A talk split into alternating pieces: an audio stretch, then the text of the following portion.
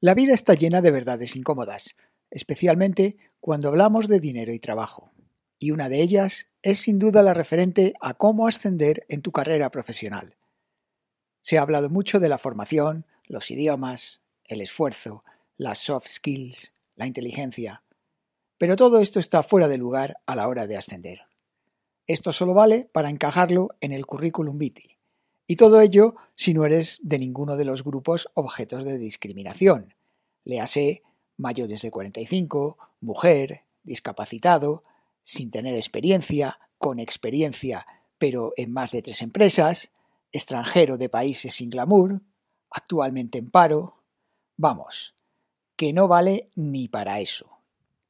Para acceder a una silla, si tienes suerte además con rodines y reposabrazos, son otras las cartas que hay que jugar.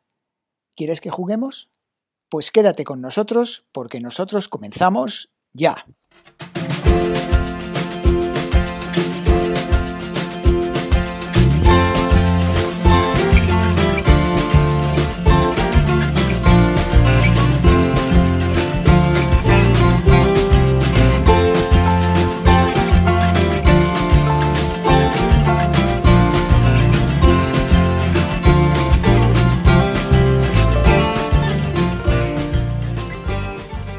Buenos días a todos y bienvenidos al podcast ¿Y es esta tu mejor versión? El lugar en el que hablamos de los aspectos profesionales, físicos y mentales que te permitirán estar en disposición de alcanzar tu mejor versión. ¿De qué depende avanzar en nuestra carrera profesional? Una de las cosas más importantes a tener en cuenta es que en cualquier trabajo nos encontramos inmersos en estructuras basadas en el poder, el dinero y el sexo aunque de esto último nadie habla, pero a verlo, haylo y además mucho. Por eso, si queremos llegar más lejos, es necesario saber movernos en ese contexto y conocer cómo funciona este juego. De ti depende hasta dónde quieres llegar y cómo quieres jugarlo, pero eso no te exime de conocer sus fundamentos.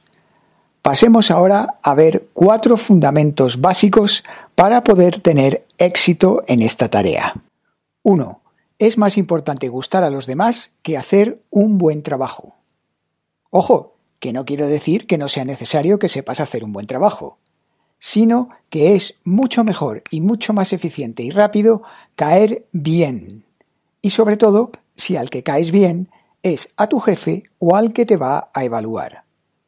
De esta manera, en las evaluaciones anuales de desempeño, de las cuales sale el nombre de la persona que será ascendida, y según los estudios de un tal Jeffrey Pfeffer, por cierto, Jeffrey Pfeffer, vaya nombre tiene el tío, es el profesor de la Escuela de Negocios de Stanford y probablemente uno de los mayores expertos en dinámicas del poder. Según este hombre, como decíamos, las calificaciones más altas no eran para los candidatos con mayores logros, sino para los que mejor impresión causaban a los evaluadores. Vaya, estoy yo evaluadores. Sí que estoy yo bien. Todos conocéis que una vez trabajé para una empresa en la que mi jefe era el rey de la juerga, la coca, el whisky y las prostitutas, además de fumador empedernido, psicópata y acosador profesional. Y esto es cierto, no me estoy inventando nada.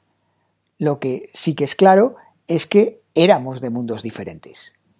Pero como los resultados acompañaban, me consideraban algo así como intocable. Hasta que un día apareció por la empresa un tipo poco brillante, pero muy afín a las bacanales de mi evaluador, es decir, de mi jefe. ¿Y qué ocurrió? Que en tres años se quedó con mi puesto. Así que cuidado, que la cosa va en serio. Esto no es Bambi. 2. Procura no estar lejos del que tiene el poder. Si queremos estar en la lista de próximos candidatos al ascenso, debemos de estar cerca del tío que manda. Y tiene el control de nuestro futuro en la empresa. Y además salir siempre en la foto.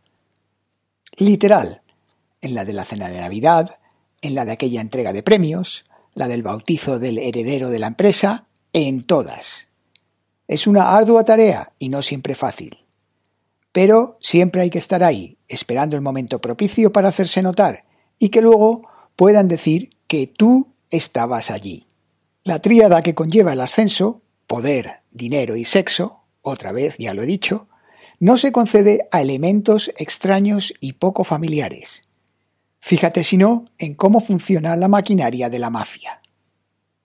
Eso puede representar una amenaza en caso de que la cúpula del poder cambie, como ocurre en Juego de Tronos, ya que si quien entra a la estructura de poder difiere mucho de aquellos que ya están en ella, pueden tener y tendrán objetivos diferentes y empezar a conceder poder a otros similares a él. Entre los que tú no te encuentras, claro, tú estabas con el otro bando. Conclusión, eso del cambio de poderes es un riesgo. Por eso, uno de los preceptos para mantener el poder es eliminar rápidamente y como sea a cualquier elemento extraño que haya podido entrar a la estructura, antes incluso de que se asiente. De nuevo te hago referencia a Juego de Tronos, cuyos métodos no se diferencian nada a los que se utilizan hoy en día. La única diferencia es que los de hoy en día son más sofisticados y más difíciles de probar su autoría.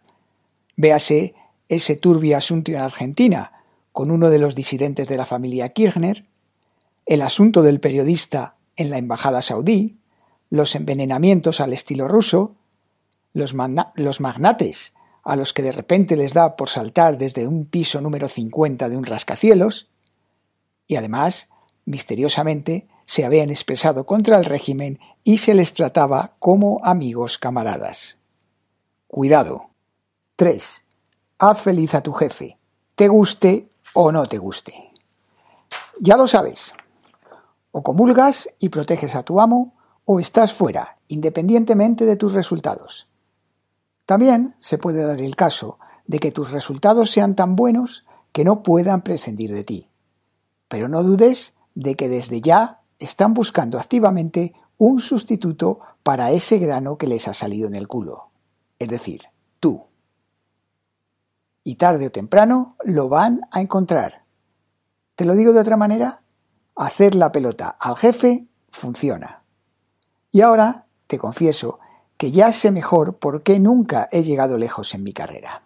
Y cuatro, no olvides que la confianza te llevará más lejos que la competencia. Un día quizá hablemos de por qué ascienden los inútiles o elegimos a políticos incompetentes. Pero hasta entonces, quédate con que la confianza es fundamental, ya que elegimos como líderes en base a esa confianza que percibimos, independientemente de que vaya acompañada de competencia en la tarea. Eso luego se lo atribuye nuestra mente para justificar esa decisión. Bertrand Russell decía que el problema de la humanidad es que los estúpidos están seguros de todo y los inteligentes están llenos de dudas. Y hay que reconocerlo. Queremos a gente segura que parezca tener las respuestas. Al final de todo, esta vaina va de aparentar confianza. Y es que el poder, en última instancia, es una ilusión que los demás nos conceden. ¿Cómo? La percepción que tienen las personas de algo es su realidad. Así que si algo parece de cierta forma, creemos que es de esa cierta forma. No recuerdo quién lo dijo, pero el liderazgo es teatro. Céntrate en gustar, apáñatelas para salir siempre en la foto correcta haciéndote visible y permaneciendo cerca del centro de poder. Haz la pelota cuando tengas que hacerla y aparenta sobre todo confianza, aunque estés lleno de dudas. Es el manual del perfecto farsante, resumido en cuatro puntos, pero funciona.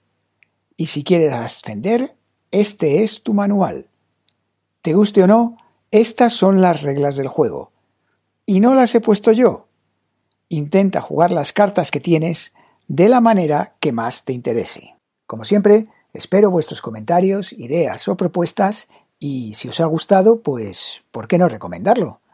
Gracias por escucharlo desde cualquiera de las plataformas que hayáis elegido y hasta la próxima semana.